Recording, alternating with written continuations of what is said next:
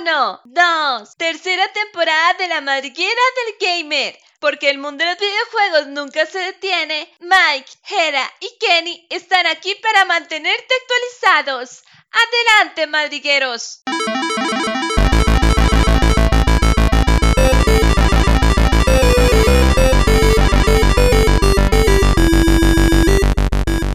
Buena gente, qué placer volver por aquí con la tercera temporada ya de la madriguera del gamer. Tres temporadas, 30 episodios ya, el número de hoy, 31 ya para empezar esta nueva temporada. Y con ustedes nuevamente un placer de verdad tenerlos por aquí. Ya se les extrañaba 15 días, 23 semanas eh, sin verlos. Un descanso realmente bueno. No, no, no, es broma. Pero realmente ya hacía falta. Y ya realmente también estamos muy entusiasmados con esta tercera temporada. Creemos que le vamos a traer información bastante interesante, bastante, está bastante cargada de información. Se viene el E3 y se viene en esta época del año en donde las noticias no faltan, ¿verdad? Esperemos que así sea. El año pasado fue, fue bastante, tuvieron, tuvimos bastante noticias, ¿verdad? Esperemos que este año realmente sean así. Bueno, no, para no eh, quedarnos eh, con esto, presentamos a Jera y a Kenneth, ¿verdad? Ya como es costumbre por aquí. Jera, Kenneth, ¿cómo se encuentran? ¿Cómo han pasado todos estos días? Mike Kenny súper emocionado con esta semana. Creo que ha sido la semana más, eh, más productiva en lo que llevamos de la madriguera del gamer en menos de un año. Hemos tenido demasiadas buenas noticias que ahora eh, Michael nos mostrará más a fondo. Pero súper emocionado, estamos a la puerta del E3 y en este podcast le vamos a, escribir la carta a, a, la gente de la E3. ¿Qué queremos ver? ¿Qué cosas queremos eh, que, que, pasen? ¿Y qué, qué esperamos para el futuro de la E3? Muy buena gente, la verdad realmente estoy muy emocionado de volver, ya me hacía falta estas conversaciones y bueno, le tengo muchas ganas del tema de hoy porque es como algo más personal mío que ya después explicaré durante el transcurso del, podcast. Quiero también hablar de lo que yo espero, de lo que quiero ver, ojalá todas las sorpresas que hayan y, y, y a comenzar, démosle de una vez. Sí, y es que de hecho el tema del día de hoy es eso, queremos soñar eh, queremos pensar qué es lo que vamos a ver a partir de mañana, que ya empieza el E3, ¿verdad? Y qué es lo que podemos ver, qué es lo que podemos imaginar que, va, que van a presentarnos, ¿verdad? Microsoft, Nintendo y todas estas, eh, Ubisoft, eh, Bandai Namco y todas estas empresas Capcom que se vienen y que nos van a presentar evidentemente nuevos productos, nuevos juegos y esa es la idea, analizar y pensar qué es lo que puede mostrarnos. Entonces, ya como es costumbre, ¿verdad, Jera? Arranquemos de una vez. Claro, Mike y Kenny, eh, antes de empezar me gustaría eh, comentarles a todos en general que esta semana recibimos la noticia que somos un medio de comunicación, es decir, un podcast eh, oficial para Costa Rica por, parte de la E3. Ha sido una de las mejores noticias que hemos tenido, nos han aceptado como medio de comunicación, hemos estado en contacto con estudios, con todo lo demás, sabemos un montón de cosas que no podemos hablar por temas del embargo, que hasta que salga el E3, pero estamos súper emocionados sobre el tema. Eh, ¿Qué esperar para el E3 2021? Eh, tenemos un año sin E3. Eh, ya, ya hasta se está rumoreando que la 2022 va a ser híbrida entre presencial y, digital, dependiendo cómo funcione el, tema de digital. No tenemos a Sony, no tenemos Electronic Arts porque ellos quieren hacer su propio evento con mujerzuelas y juegos de azar porque es básicamente lo que quieren hacer que, igual, porque Sony no esté, la E3 no deja de ser la E3, la E3 tiene mucha tradición y, es algo que si nosotros siempre abocamos de que la E3 siempre, siempre siga adelante, que la E3 como, como ese gran evento del año sigue y se sigue haciendo, ¿verdad? O sea, siempre, siempre, eh, yo creo que desde que tenemos memoria, desde que nos gustan los videojuegos, siempre esperábamos la E3, o sea, siempre la hemos venido esperando con todo lo que, lo que significa y todos los grandes anuncios que se han presentado históricamente, ¿verdad? Y, y, ya, y ya tuvimos el año pasado, que no la tuvimos, ¿verdad? Sí. Y hizo mucha falta. Claro. Hizo mucha falta, realmente. Ya se hablaba, se venían en las páginas web y todos venían cuando Sony anunció que se alejaba del E3 y que iba a formar su propio evento. Como ¿verdad? Que que terminó siendo el State of Play, que termina siendo basura, porque no deja de ser basura. Y eh, pues bueno, ¿verdad? Eh, nos damos cuenta que esa farsa de que el E3, si es necesario o no es necesario, páginas diciendo que si era necesario, yo no sé, yo no sé a qué se dedican realmente, eh, se, dedican a, no sé, o sea, que se están dedicando realmente. Porque si es prensa especializada en mundo, en el mundo de los videojuegos, ¿cómo van a decir que si es necesario el E3? Evidentemente el E3 es necesario porque es el evento más mediático de los videojuegos anualmente, en donde todas las empresas traen sus promesas, le prometen a su público, a sus fans, a sus consumidores, que en los próximos años o en el próximo, en el próximo año o en los próximos meses van a ver esas cosas que se están anunciando. Por lo tanto, forzan hasta las mismas empresas a crear un calendario. El año pasado pasó, pasaron cosas que, que realmente todo el mundo estaba como, ok, eventos ahí aislados completamente y no teníamos un rumbo claro, no había un rumbo claro en la industria, se perdió completamente, todo, todo el mundo hizo sus propios eventos, todo el mundo no dieron fechas, o sea, completamente se desequilibró todo. El E3 trata de eso, trata de pactar, es, es un día, es una semana en donde se pactan fechas, que muchos no las, llegan, no, la terminan no las terminan cumpliendo, es cierto. Eh, que muchos venden humo durante ese día, es cierto, pero no deja de ser un evento necesario para la industria. Y ya lo demostramos, el año pasado quedó demostrado. Esperemos, de mi parte, yo sí espero que, eh, que vamos a ver cómo surge los eventos digitales. Al menos va a haber evento y va a ser digital, pero yo no dejo de lado y espero que el próximo año sea físico. Claro, Mike, y ahí el tema es, eh, habla usted dos cosas importantes, el tema de vender humo más humo que el que vendió Sony en presentación del Play 5 yo creo que, que, es, el mejor indicativo de lo que fue el 2020 2020 fue súper humo en todo en general. Todo el mundo vendió demasiado humo. Y podemos achacárselo a lo que no hubo E3 o, como quiera. O sea pudo haber sido lo que usted quiera. Segundo eh, está bien Sony no vale 3 pero si no va Sony, van 200 indies. Y eso me he dado cuenta. nosotros como un, medio de comunicación activo eh, hemos recibido contactos de muchísimos indies que quieren que, nos, que nos escriben, que quieren estar, que, que publiquemos sus juegos, que hagamos reseñas de los juegos. Y, eso a mí me encanta porque... Y, y, y es mucho de esta idea, yo lo sé. El desarrollo indie tiene que escuchar su voz, o sea, tiene que levantar la mano. Y Está ellos tienen sus propios eventos y todo lo demás, pero en un mundo indie, en el mundillo de ellos, ¿verdad? ¿Qué mejor que una de tres? ¿Qué mejor que vengan a la de tres a mostrar esos indies que rompen, que, que rompen la, la, cuarta pared, como dicen todos, ¿verdad? Y, y, quieren dar más. Entonces, eh, ¿saben? Si Sony no quiere venir, no importa. Metemos 30 estudios indies que sí lo van a querer hacer de una buena manera y van a querer ese spot. Yo sé que Kenneth quiere hablar. Eh, antes de darle el paso, un toque a Kenneth. Y para terminar lo que usted decía con Sony el año pasado, es cierto, vendió. Bueno Vamos a ver, es que Sony no vendió humo el año pasado. Sony no vendió nada, porque no decía nada. Recuerdo que nosotros empezamos los podcasts de la primera temporada y hablábamos todavía en el episodio quinto, sexto, que qué pasaba con Sony. Ya era noviembre, no, ya era octubre, mediados de octubre y, prácticamente no mostraba nada, si no me equivoco. Era, eh, llegó octubre y las consolas ahí, no, en octubre fue que presentó. En noviembre presenta, salía consola y para octubre, a finales de septiembre no teníamos nada de Sony. Si hubiera habido un E3 en junio en junio y julio, que es normalmente cuando se hacen, si hubiéramos tenido de tres y digamos, imaginémonos que una Sony hubiera ido para ese evento, ahí era el momento de presentar la Play 5. No tenían otra fecha porque la gente evidentemente esperaba que ahí se mostrara la PlayStation 5. Era pactar una fecha clara de cuándo se iba a mostrar. Ahí se hubiera mostrado la Series X y se hubiera mostrado la PlayStation 5. Eso es lo importante de E3 pacta, pactan fechas. O sea, es un momento tan importante que son necesarios que se llegue a esta fecha mostrando algo, ¿verdad? Vea, en primer lugar, para mí, es necesario. O sea, e, eso de hacer este eventos por separado, a mí no me gustó el año pasado. ¿Qué quede? Paréntesis grande, perdón, paréntesis muy grande. Está pasando el Summerfest con Geoff, ¿verdad? En este momento. correcto. Y, yo, ahorita le quiero decir otra, una cosa. Me parece, o sea, ¿cómo le digo? Es, es este terrible eso. ¿Saben por qué? La E3 tiene historia. O sea, y yo les voy a contar mi historia personal. Yo gracias a Dios pude asistir a la E3 del 2018. Es un gran recuerdo que yo, la verdad que yo tengo y, y yo me convencí de que es, por eso es importante la E3. De hecho, creo que en el 2018 fue la, la última en la que fue Sony, cuando estaban las tres grandes, Xbox, Sony y Nintendo, si no mal recuerdo. Otro paréntesis ahí, que recordemos, ese, recordemos ese E3 de Sony del 2018 y Puedo entender por qué, bueno, no puedo entender por qué no, realmente no, más bien tenían que haber mejorado y haber entendido que lo que hicieron fue una basofia, porque eso fue lo que fue. Ese evento fue reciclar producto, ¿verdad? Del año 2016 y el año 2017. En ese evento no hicieron más que mostrar lo mismo que ya nos había mostrado durante el 2016 y el 2017. Ahí, este fue el evento donde más humo vendió Sony, en donde la crítica le fue muy fuerte y en donde el evento no valió para nada la pena. Fue una pérdida de tiempo. Yo recuerdo haber estado viendo varios streamers, ¿verdad? Y todos nos quedamos así, bueno, yo, yo me quedé presentando Sony, ¿qué está haciendo Sony? Y todo el mundo está como, ¿qué carajos estamos viendo? Era un sinsentido de evento.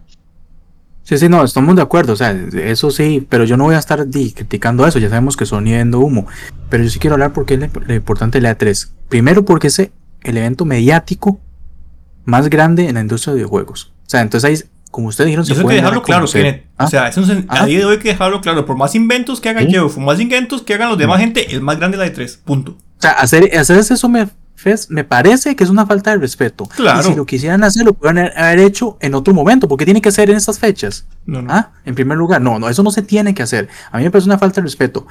Ahora, yo les voy a hablar sobre mi experiencia en la E3 del 2018. Es cierto, y Sony recicló, pero la experiencia de estar ahí, porque yo les voy a decir una cosa. O sea, yo, a mí nunca se me va a olvidar, cuando yo entré en el salón de, digamos, desde el centro de conferencias de Los Ángeles, eh, me acuerdo que yo, bueno, di mi pase, entramos, a, creo que era el estacionamiento, no sé qué, habían miles de personas esperando la entrada, porque todavía hasta que era cierta hora nos dejaban entrar al público. Todo el mundo coreando E3, E3, o sea, a mí se me, se me pone la piel de, gallina cuando lo veo. Y esa primera experiencia, cuando ya nos dejaron entrar y ver todo, digamos, los stands de los videojuegos por todo lado, o sea, ver la cantidad de gente, o sea, porque es una comunidad, ahí no hay toxicidad de nada. O sea, yo me acuerdo que yo hablé con mucha gente, eh, compartíamos opiniones eh, mientras hacía fila para ver algún videojuego. Por ejemplo, en mi caso, yo, digamos, el Shadow of Thor Rider que estaba en ese, en ese momento en exhibición, está el, Resident, el remake del Resident 2, que ese no pude porque era una fila enorme. El Pokémon Let's Go, Smash. Eh, bueno, de hecho, hasta pude ver a Kojima de lejos y todo. Ahí estaba él en un stand este, explicando sobre su videojuego Death Stranding y uno hasta se tomaba foto con los cosplay y todo. O sea, lo digo, era. A mí me encantó porque era una comunidad sana y me, me daba la posibilidad de, de, de, ver, digamos, varias cosas que tal vez no lo podría ver en otro momento. O sea, todo el montón de noticias. De hecho, hasta me acuerdo que estaba Ubisoft presentando, creo que era el Assassin's Creed Odyssey, en ese, en, creo que sí, era ese, ¿ah? todo el mundo sentado, porque ellos tenían un pequeño stand, entonces todo el mundo sentado en el suelo, estábamos viendo él y cuando, bueno, de típico Ubisoft, se le bugueó el juego en media presentación. Un clásico. Pero bueno, un clásico, pero bueno, no las risas no faltaron, las risas no faltaron. Y, y así, y, y, daban regalos y recuerdo esta gente que veía con, ¿cómo se llama? Con, con estos cacos de vikingo y un montón de varas ahí pero a mí lo que me, encantó es poder interactuar con esas empresas, directo o indirectamente. O sea, iba al stand de, de Bandai, me acuerdo que probé el Soul Calibur 6, eh, creo que estaba John Force, si no me acuerdo, veía los trailers ahí de, de nuevos videojuegos que era. O sea, yo me sentía como un niño en Navidad y la verdad era, siento que era un evento muy bonito. Aparte de las noticias que nos dábamos cuenta de todo lo que presentaban, ver a los desarrolladores en vivo, hablando sobre su videojuego, explicando sus funciones, de lo que sea, para mí es una experiencia que no se me va a olvidar. Y yo, la verdad, yo espero, digamos, ojalá que este año, digamos, a pesar de que es digital, se pueda, hayan muchas noticias, algo que nos motive a seguir viendo la E3 para que el próximo año, si todo de, lo permiten, eh, ya se pueda hacer presencial, porque yo, yo siento que la experiencia que se vive y el punto de, mediático que tiene no se le compara a cualquiera. Y yo siento que la E3 tiene que seguir. Y este hombre que están haciendo aquí, que la verdad que me, me, la pela. O sea, deberían eliminar eso porque eso es una falta de respeto. Y lo último, nada más para finalizar, antes de darle el pase. Sí siento que, a pesar de que Sony, Sony vende humo, yo sí considero que ellos deberían presentarse en la E3. Para, por, por una cosa, cosa de nostalgia, los tres grandes, Xbox, este, Sony y Nintendo, como para, para, para que se sienta, para, para que o sea, que Sony no sea antisocial. La verdad es que la E3 le da mucha oportunidad de, darse a conocer. Yo me acuerdo que en esa E3, este, mientras estaba Kojima dando su conferencia, al frente estaba el demo de Spider-Man de PlayStation 4 y la gente hacía filas. Entonces no es pérdida de tiempo, porque hay gente que lo va a seguir y eso ya lo hemos hablado muchas veces. Entonces, pero bueno, eh, era que iba a decir. Eh, um, esta semana aproveché para ver videos antiguos de la E3, ¿verdad? Kenneth dice las, las tres grandes, ¿verdad? Y le da nostalgia, ¿verdad? A mí me da nostalgia cuando vi videos del 2000 y vi las cuatro grandes. Vi a Sega, vi a Sony, vi a Nintendo y vi a, a, Xbox. O sea, todos ahí, esas eran las cuatro grandes. O sea, es que eso era algo que yo creo que que, sobrepasa los límites, ¿verdad? Pero el tema de que Sony vaya o no vaya, ¿verdad? Y nosotros siguiéndonos centrando en Sony, ¿verdad? Cuando ya no, Sony no nos la pela. Em, que Sony vaya o no vaya, ya a día de hoy es irrelevante. Sony, por lo menos en, en esta manera de comunicar, tiene una línea ya media marcada, que es lo hago cuando quiero y como quiero, a lo Apple. Soy yo y no más, ¿verdad? Ahora bien, e, eso es otro punto que dice Kenneth que cada quien haga sus propios eventos, ¿verdad? Y va a seguir, o sea, ya Electronic Arts va a hacer su propio evento. Eh, el, Summer Fest que se inventaron este año, ¿verdad? O sea, entonces es, es, probable que esa tendencia siga. Yo siento que eso está dividiendo la comunidad sin querer, sin, o sea, no sé si, es su fin principal, pero está dividiendo muchísimo a la comunidad. Eh, porque muchos anuncios se van a hacer en un lugar y en otro lado van a mostrar otras cosas. Ve el caso de Elder Ring. Yo hubiera esperado ver Elder Ring en E3 no verlo en este evento que Geo se sacó. Sí, eso es, una lástima. Es una lástima que ese, que ese, que ese evento se perdiera eh, en ese evento. Ok, eso también es peligroso porque, bueno, estamos hablando como si el Game Fest fuera malo. No es malo. Todos los eventos y todos los eventos son buenos. Como dice Kenneth, es cierto. Es una, no, no sé si es una falta de respeto, pero no me parece Evidentemente es una, un claro mensaje a un sentido de competencia para las demás marcas, ¿verdad? Como nosotros tenemos ese show, hey gente, vengan aquí, eh, nosotros también le podemos ofrecer un E3 similar. Eh, y yo siento que, ¿por qué no haber marcado un Game Fest en septiembre? Se podía hacer un Game Fest en septiembre. Y así teníamos un E3 en junio, un Game Fest en septiembre. En febrero, y un en marzo. En febrero. Y está, bonito, está, porque estaríamos y, y un estúpido, y un estúpido Game Awards en diciembre. O sea, que a nadie le pela, que a nadie le importa, pero es mediático. Y se da y da de qué hablar, porque también, quiera o no, ya supimos que ahí mostraron la serie Sex, ¿verdad? O sea, que el evento deja algo, deja algo. Y siempre es bueno tener ese tipo de eventos que nos den información. Siempre vale la pena. Siempre vale la pena. Entonces, que se den los eventos que se tengan que dar, está bien. Yo pienso que, como dijo Kenneth ahora, este es un año decisivo para el E3 ya el año pasado no hubo, por lo tanto vimos una cara de lo que es un año sin E3, ¿verdad? Eh, este año va a demostrar qué tan importante es el E3 y qué tan posible es que se dé un E3 de forma eh, digital, ¿verdad? Porque qué pasa si el E3 de este año no termina siendo lo mediático que debe de ser o que ha sido durante todos los años anteriores, ¿verdad? Eh, las empresas pierden, le pierden, pierde credibilidad. Las empresas ya ven que es muy caro, por ejemplo, invertir para un evento de este tipo, pudiéndolo hacer de otra forma, ya que prácticamente es, digital. Y llega el otro año y aún sigue todo este tema que tuvimos el año pasado y este año, y se tiene que hacer digital de igual manera, la pregunta mía es, si el E3 de este año no es lo exitoso que queremos que sea, el otro año puede sí sufrir eh, una fuga más de empresas, ¿verdad? Eh, que se dé más fuga, que otras empresas digan, no, no, no, me salgo yo también de esto. O sea, la verdad, ese es el peligro, ¿verdad? Sí. Y por ahí puede haber una fuga que al final terminamos perdiendo el evento. Este, este año es, es, es esencial, pero el otro año es, digamos, lo que suceda este año va a marcar lo que pueda pasar el otro año, ¿verdad? Sí, la verdad es que de ese panorama que usted pone, yo no, no lo quiero ni pensar, ojalá que yo realmente deseo que con todo mi corazón que realmente este año pueda, sea, sea Imaginémonos, imaginémonos nosotros el otro año que queremos ir a la 13 yendo camino, pero al Game, al game Fest. Es que no, no me lo puedo imaginar, o sea, es que no, jamás. pero, No, no, pero como digo, o sea, para el mí. El sueño de todo gamer, o al menos de nosotros, es ir a un E3. No a un estúpido Game Fest, por ejemplo. o sea, y yo les digo, es una experiencia que vea, usted va a recordar para toda la vida realmente. O sea, más que todo porque, ¿sabe lo que a mí me, gustó? De lo que, aparte, digamos, de las, del boom de las noticias, que como le digo, todos los años yo lo esperaba, ver el montón de noticias que nos iban a sacar, ver esas conferencias en vivo, era, siento yo que a pesar de que hay muchos eventos durante todo el año, siento que el E3 es el como que uno espera más, el que uno, como un chiquito en Navidad para los gamers. Bueno, o sea, hablar de muchos eventos tampoco, digamos, porque está el Tokyo Game Show, el de Games Gamesco, no, el de, el de Alemania, ¿cómo se llama? El de la Gamescom, ¿eh? Gamescom.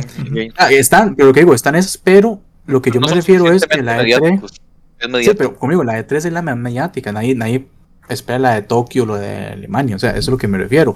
Ahora, y o sea, yo me sorprendí por ver la cantidad de gente que iba. O sea, no solo medios de comunicación, gente de todo tipo. Y uno puede ver los videos en YouTube. O sea, es increíble. Para mí, digamos, la fuerza que tiene la E3 e, es, increíble y no deberían dejarlo morir. ¿Saben por qué? Primero, como ustedes dijeron sobre los indies, yo les voy a decir, yo, este, digamos, si no es por la E3, tal vez yo muchos indies yo no los conocería. Y en la E3 que yo fui del 2018, yo tuve la oportunidad de ver juegos que tal vez yo no había escuchado y vi ahí los stands y, todo. Entonces es algo interesante y es una manera de darse a conocer. Eso a muchos desarrolladores les gusta. Eh, y usted hasta puede conversar con ellos y que ellos te, te, platican sobre su juego. Bueno, ya para los medios de comunicación se le pueden hacer una entrevista y todo ese tipo de cosas. Entonces, yo sí espero que siga la E3. Ojalá que el próximo año tome con mucho más fuerza. Ojalá. Pero claro, como hemos dicho, este año es decisivo. Yo. Y. Yo pensando en eso que dice Kennedy, que dijo Mike ahora. Eh, y, enfocados en el centro de este podcast, ¿verdad? Que es. Eh, que es lo que esperamos de esta E3. Yo siento que esta E3, y, y, se lo puedo decir como un medio de comunicación oficial, no como un fan, se lo digo como medio de comunicación que somos ahora oficiales. Eh,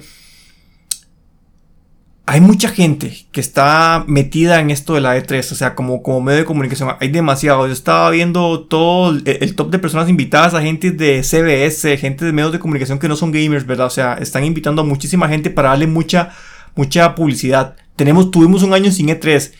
Creo que eso eh, hizo que crearan algún tipo de conciencia y que esta la reventara. Yo siento que esta la va a reventar en muchos aspectos. A mí me parece que esta E3 va a ser muy exitosa porque el, tema de que de la, digitalización del evento va a permitir que mucha información se, se tenga a mano muy fácil que si bien es cierto no va a ser presencial, pero muchas cosas se va a tener a mano. Pues si usted va a querer ir a un evento de un indie, nada más abre el, abre el video y lo ve.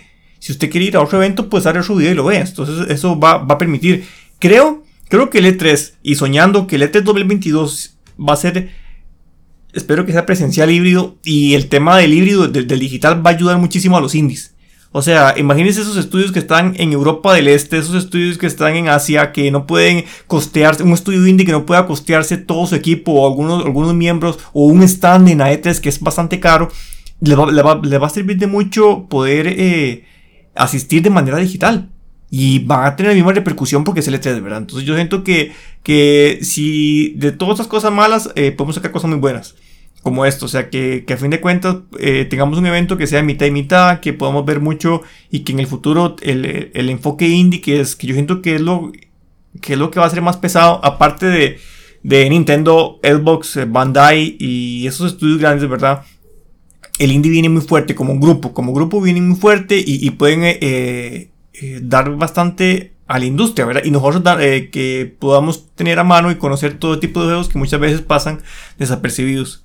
Ahora bien, ya centrándonos en el tema del, podcast, ¿verdad? Eh, ¿Qué esperamos de, de, E3? Y quiero que me digan, ¿cuál, ¿cuál conferencia esperan más? ¿Y quién la va a ganar? Que es lo que siempre se dice, que no, que no, que hay guerra y todo lo demás. Siempre se dice quién la gana. Y siempre se dice que hay uno que la gana y otro que queda mal. Entonces, quiero que ustedes me digan qué tal. Bueno, yo quiero empezar. Eh, bueno, estoy esperando la Xbox y Bethesda. La verdad es que le tengo mucha ilusión a esa conferencia. Quiero ver también la que es la de Square Enix. Eh, Capcom también. Me gustaría ver. Bueno, Nintendo siempre es un gusto ver, la verdad. Eh, también me interesó una que es de, los indies, creo que se llama. Este, la verdad, tengo ganas de verla. Y hay una que me llama la atención. A ver, corrígame que, si me equivoco. Estaba viendo el, cronograma. Y hay uno que se llama The Your Game Show, algo así. Si no mal recuerdo. Que la verdad me, me, causa curiosidad a ver qué es lo que pueden mostrar. ¿ah? Y hey, yo me la juego. Yo creo que la que va a ganar es Xbox. Más que todo es porque va junto con Bethesda a hacer la conferencia. Me atrevería a decir que, se la pueden llevar este año. Yo creo que antes de que Michael con su amor a Xbox empiece a hablar, eh, yo creo que si alguien tiene, y este es el momento indicado para que salga algo bien para Xbox, Bethesda y sus 7,5 billones de dólares invertidos. Este es el momento para que Xbox saque la distancia, saque la demuestre de lo que está hecho y saque todo lo que ha trabajado en estos, en estos meses atrás. Yo siento, o sea, vamos a ver, todos los años decimos que es el momento de Xbox. Y, y sí, cierto. Ya, eh, ¿sí? Sí, sí, sí, O sea, yo llevo escuchando y esperando de que sea el año de Xbox desde el 2017, digámosle, cuando eh, se empezaron a comprar estudios, cuando salió la Xbox eh, One X. Eh, que, que, sí, que no vamos a negar, han sido muy buenos eventos, o sea, y, han sido muy bien llevados, con muy buen ritmo de tiempo, y, y evidentemente han sido los ganadores. Desde el 2017 mm, Microsoft gana los eventos. O sea, si hay que ponerle un ganador, digamos. A mí no me gusta ponerle ganador porque para mí simplemente. Hay discrepo. Nintendo ha tenido dos E3 muy buenos. Dos E3 muy buenos. 2018 fue un E3 muy bueno. 2017 fue un E3 muy bueno en Nintendo. Entonces. Ahí está. Sí. Ok, bueno, no deja de ser uno de los mejores, digamos. Sí, sí, sí. o sea, sí, sí. O sea, más, más que todo por el ritmo y el manejo de los tiempos en cuanto. ¿Qué queremos ir a ver en otros videojuegos? Y nos lo han dado. O sea, eh, Microsoft desde 2017-2018 nos ha estado mostrando más de 50 juegos durante los E3. O sea, al fin y al cabo, terminamos viendo lo que queremos. Y da carnita, o sea, eh, y ha mostrado su, su, consola y todo, ¿verdad? Entonces, lastimosamente el año pasado hubiera sido un gran E3. Yo creo que Microsoft era el año para también llevárselo, ¿verdad? Ellos decían tener un E3 para mostrar la consola que habían trabajado durante años. Pero bueno, este año creo que se les puede hacer. Ahora ya no tienen a la E Series X, pero sí tienen el inicio de generación, pero tienen a Bethesda. Y creo que por ahí es donde van a entrar muy fuerte mostrando un Starfield, eh, mostrando los nuevos, eh, las nuevas adquisiciones de los estudios que todavía no Hasta el mismo Elden Ring, Mike. Exactamente. Sí, exactamente. Viene. Bueno, viene el gameplay del, del Battlefield que se ve muy bien, que Electronic Arts hizo un evento, entre comillas, súper chafa, porque fue, fue mostrar un teaser. Es una vergüenza eso, eso no se llama evento. alguien que le explique Electronic Arts que eso no es un evento. Que, quería mostrar algo, se hubiera esperado el evento de Microsoft y mostraban teaser y mostraban gameplay inmediatamente. Listo, 10 minutos de video y todo el mundo quedaba súper hypeado y quedaba muy bien. Pero lo que nos hicieron fue una vergüenza mm, convocar a evento y mostrar un teaser. O sea, ya fin, se acabó el evento. Entonces, Siento que Microsoft tiene demasiado producto, es una hora y media, eh, como ya nos tienen acostumbrados, eh, pero es una hora y media creo yo que va a ser muy cargada y creería yo que es uno de los eventos en donde, mm, o sea, como, como les dije ahora, Microsoft ha mostrado muchos videojuegos durante los últimos E3, pero creo que este es el año en el que más triples A y nuevas IPs va a mostrar. De eso casi que estoy seguro de que va a ser el año en que por lo menos tres nuevas IPs nuevas que nadie conoce, nadie sabe, nos va a salir. Y entre una de ellas puede ser una de Bethesda y dos de estudios que ya están trabajando, ¿verdad? Eh, no creo que muestren un Fable, no, no creo que sea un videojuego tan avanzado. Ya, ya, ya el año pasado nos mostraron que están trabajando, pero no creo que tengan producto. Puede venir un Forza, el, el Forza, un Forza Horizon, que es el que más escucha fuerte. Pero eh, ah, y evidentemente yo casi que apuesto que se viene por lo menos nombrar un estudio nuevo adquirido. Creo que por ahí pueden, evidentemente también decirnos qué videojuegos vienen para Game Pass, grandes videojuegos que se incluyen al catálogo de Game Pass, que ya no estén acostumbrados a eso, ¿verdad? Anunciar posiblemente y espero que anuncien nuevamente eh, la reactivación del programa de retrocompatibilidad, ¿verdad? Con la 360 y la Xbox clásica. Espero que vuelvan otra vez a activar ese, ese programa. Me encantaba. Esperaba más que el propio catálogo de Game Pass. Cuando eh, esperaba más el eh, los, los, videojuegos que iban a ser compatibles con, las, con, la, con la consola que los propios juegos de Game Pass, ¿verdad? Que, o sea, no deja de ser noticias constantes, ¿verdad? Entonces creo que Microsoft tiene todo para hacer un gran evento. Tiene demasiada carne. Halo, Mike. Ahí tiene Ah, bueno, se nos está yendo el grande. El, grande, eso, se nos está yendo el grande. O sea, yo espero, porque recuerdo el año pasado, eh, de hecho para esta época que Microsoft hizo el evento y nos mostraron el Halo con el famoso Craig, ¿verdad? Eh, nos mostraron un juego que mucha gente estaba deseando y que al final, di, pues lo, lo, lo, lo trataron muy mal, sinceramente, al juego. Y para mí, a punto positivo, lo retrasaron y era necesario. Un juego no podía salir así. Yo soy defensor de que el videojuego no debía salir así. Si Microsoft tenía la intención de que lo sacaran así, estaba muy equivocado.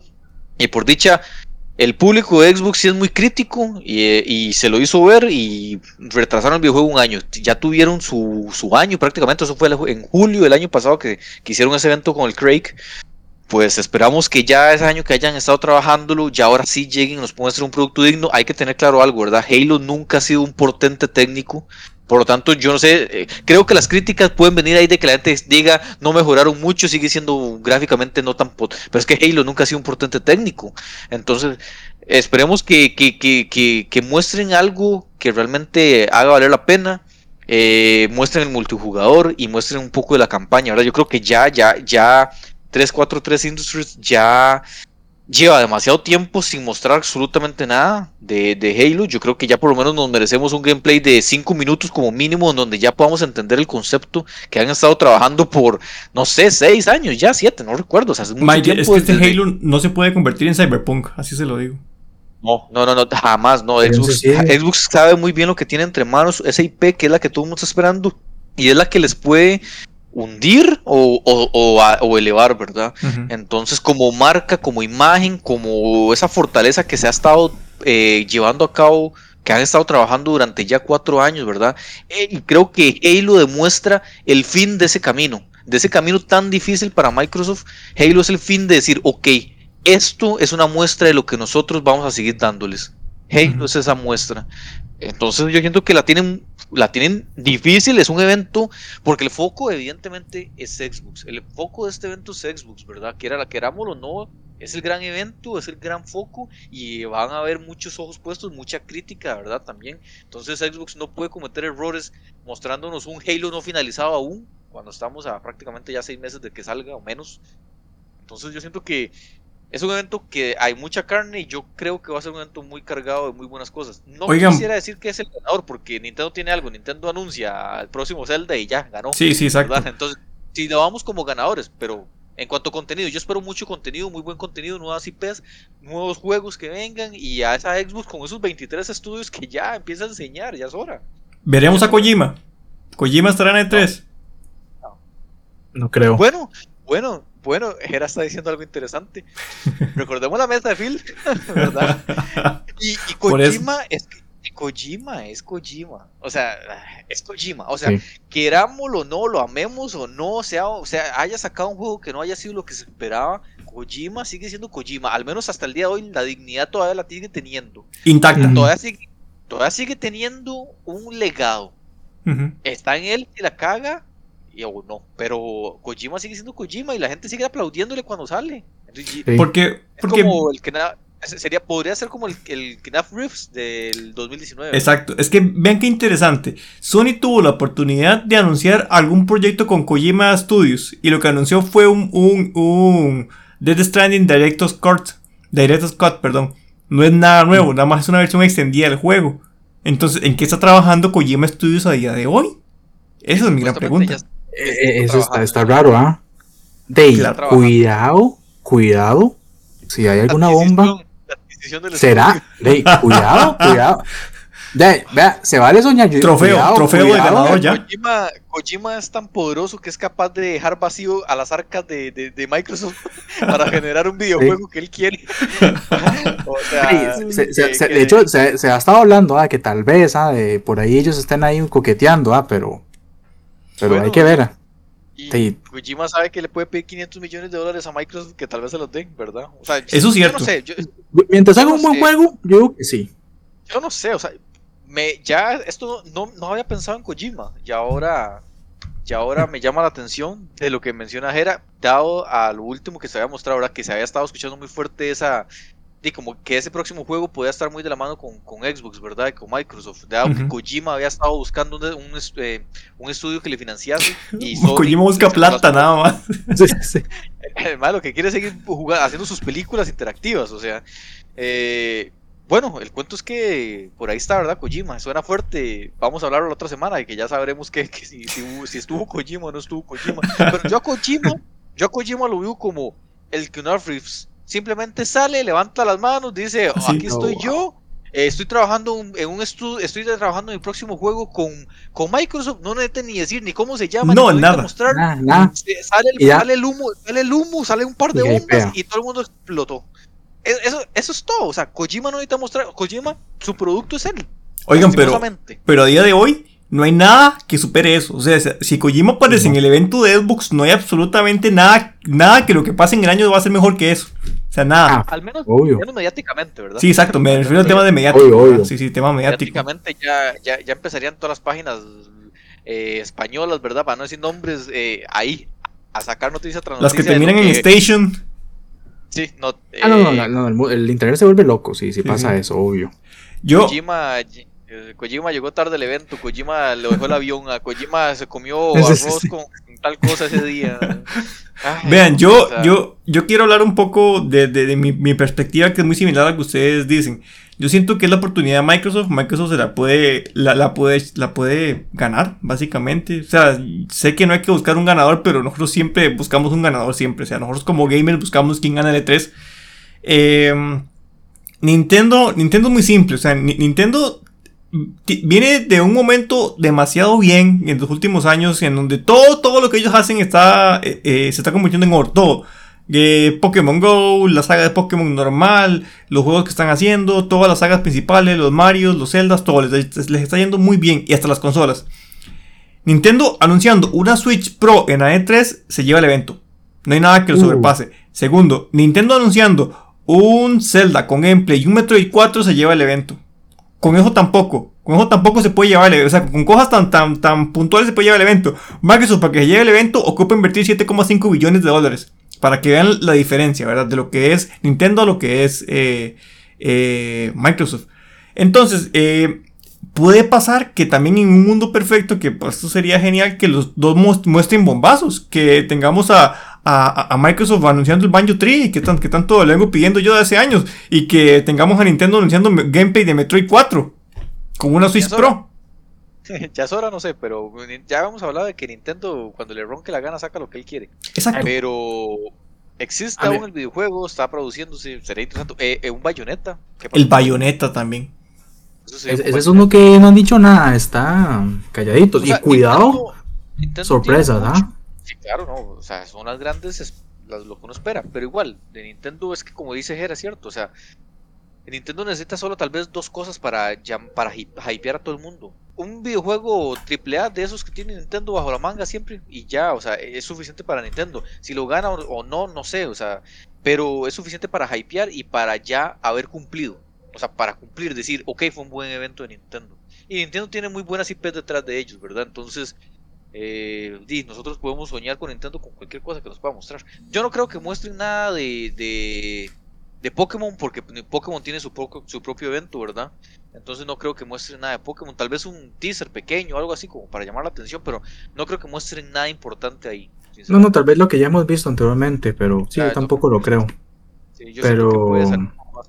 Pero sí, sí, ojalá, más bien, por el bien de la E3, ojalá que hayan bombazos que nadie espera. Ojalá sí que para que se hable del, del evento. Igual yo sé que la E3 va a ser un éxito, pero ojalá que no sé, Y- digamos, porque a mí me encanta, porque a mí me encanta, digamos, en la E3 cuando sacan un bombazo que uno no esperaba, Claro. o que no se haya filtrado. No sé, es como una emoción.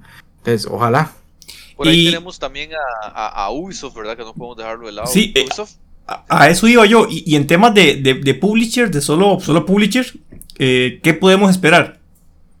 Yo, vamos a ver, esta- esa gente todavía les cuesta hacer eventos que la Sí, tienen, ¿verdad? Algunas sí, veces sí. no termino de entender por qué los hacen tan extensos. Por ejemplo, Electronic Arts hacía sus eventos súper largos, Y aburridísimos. Ya aburrido. súper aburridos y eran más conversación que propios gameplays, porque propios trailers.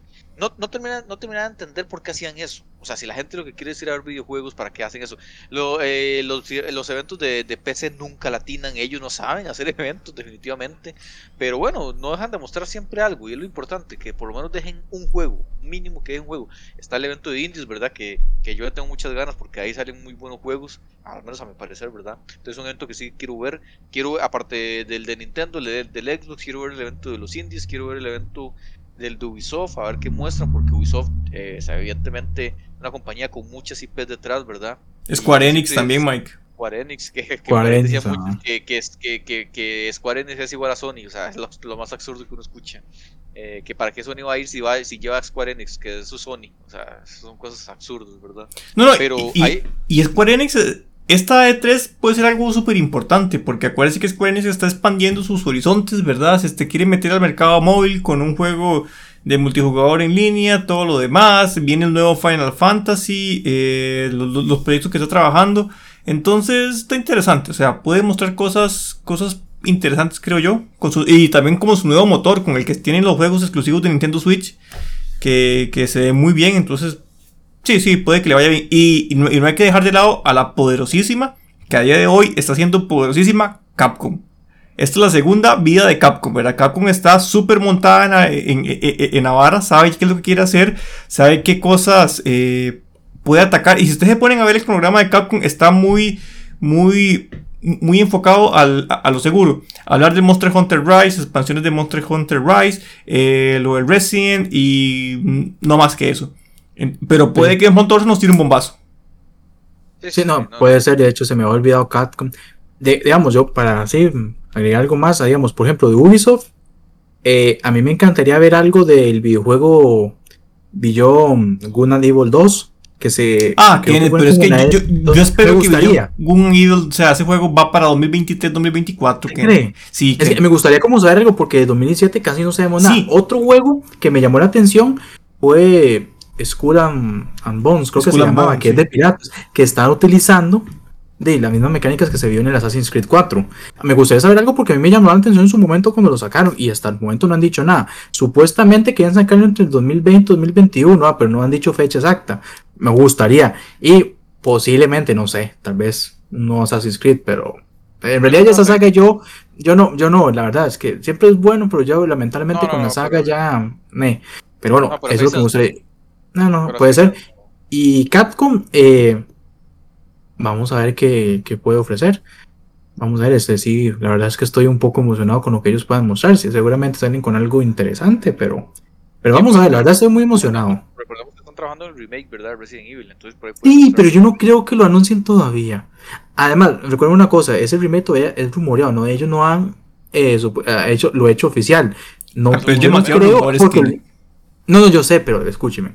Lo que quiero decir es que no creo que lo, lo digan todavía en esta E3, porque el Resident 8 acaba de salir. Entonces sí, no sé si. Entonces no, no, no le vería como una buena jugada. Bueno, pero cuidado si sacan el bombazo para el 2022 Resident 4 Remake, ¿eh? pero es no eso, creo, o sea, sería. Que lo que se anuncia no significa que va a salir el próximo mes. No, no, o sea, obvio. que pongan el trailer y no sé qué y pongan 2022. Sí, sí. Ya, para crear el hype. Ya, uh -huh. ah, ya se sabe que pero... tiene un Resident para 2022. Ya la tiene Sí, sí, tiene pero no sé, lo, lo, lo, yo no lo creo porque como el Resident 8 acaba de salir, que tal vez pero sí, vamos a ver qué pasa. ¿eh? Bueno, para ir finalizando, ya, ya, ya tiramos todas nuestras monedas al aire. Yo, yo, yo espero que esta E3 sea tenga ese espíritu, tal vez no como el que Kenneth vivió ¿verdad? en el 2018, ¿verdad? pero tenga ese espíritu de E3, ¿verdad? de evento, de que, de que da bombazos, ¿verdad? que es lo que nosotros esperamos y que sobre todo eh, se evoque mucho por el videojuego, ¿verdad? Que, que, el videojuego siga siendo el centro y no todo eso que gira alrededor, todo ese montón de especulaciones, ese montón de humo que se vende, ese montón de cosas que no, que no, nos, no nos han servido durante años. Creo que eso hay que dejarlo de lado y, que, y espero que esta E3 sea... Se, un, tenemos ya un año sin E3 y que esta E3 marque la diferencia y que para futuros eh, eventos eh, se tome lo que se, haya, lo que se vaya a aprender en este, en este evento y que y que sea lo mejor para todos los estudios. Yo siento que el montón de estudios indies que he estado viendo estos días, eh, eso me motiva mucho. O sea, eh, una de tres que, que, hace años no, no, no incentivaba al indie y ahora invitarte a tantísimos estudios de alrededor del mundo, a mí eso me encanta. Entonces, quiere decir que, es que, que la, la, gente, la, la dirección del, de la E3 está abierta a cambiar, a innovar, a, a traer gamers de verdad, estudios que quieren hacer las cosas bien y como lo dije en principio, si usted no quiere estar, van a querer estar 20. Y, y, y, eso es lo mejor que le puede pasar a la industria. Que la verdad que todos salgan a flote y que todos muestren lo mejor que, que pueden darle a la industria. Sí, definitivamente el E3 es el año del E3, es uno de los años más importantes para el evento. Eh, yo espero que realmente eh, vaya a ser un éxito, que vayan, nos vaya a enamorar nuevamente. Definitivamente sentimos como que ha sido muy largo desde aquel 2019, ¿verdad? En el que tuvimos el último E3, que solamente es un año, pero realmente se notó, ya lo dijimos al inicio, se notó, es necesario completamente. Y que esperemos que este año calle bocas y a, los, a, todos aquellos que dijeron que no era necesario, que era un evento ya eh, que simplemente lo único que hacían era venderse humo, que se les calle la boca, ¿verdad? Y que nos terminamos dando cuenta que realmente no, que es un evento sumamente necesario y que llame tanto la atención que Sony deba de volver, que se deba haber obligado a volver, porque Sony está en un punto en el que cree que hace las cosas como le dé la gana. Y yo siento que debe, o sea, que, tiene que estar ahí porque, vamos a ver, es, eh, es una de las compañías más grandes de videojuegos. Y es el evento más importante de videojuegos. Por lo tanto, es prácticamente una falta de respeto a sus usuarios de que no vaya ahí. Porque, o sea, es que tiene que estar ahí porque sí, o sea, porque es una de las compañías más grandes de videojuegos que está haciendo falta en el evento más grande de videojuegos. Como dice Jera, mañana empieza el E3 y si no está, no importa, no quiso ir, no está, no, no, lo, no lo vamos a extrañar, pero de que es necesario, es necesario que esté, porque eso trae, eh, eso trae, eso llama la atención, eso trae más usuarios, eso trae que el mundo de los videojuegos siga creciendo y siga mejorando y que siga la llama, ¿verdad? Encendida, ¿verdad? Entonces con esto nos estaríamos despidiendo, esperamos ya para la próxima semana ya estar comentando de este evento que le tenemos tantas ganas. La verdad, yo hace mucho tiempo no tenía tantas ganas de un evento de L3, la verdad. Sí, la verdad. Realmente nos hizo falta, o sea, es que tocó los corazones de los gamers el año pasado.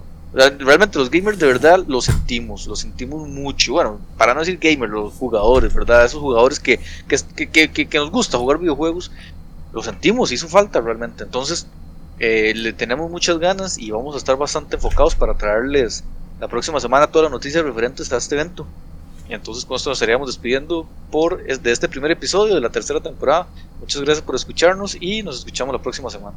Hasta luego. Esto ha sido todo por este episodio. Recuerden que pueden seguirnos en YouTube, Facebook y Spotify como La Madriguera del Gamer y también visitar nuestra página web lamadrigueradelgamer.net donde encontrarás todo tipo de noticias acerca del mundo de los videojuegos. ¡Hasta la próxima!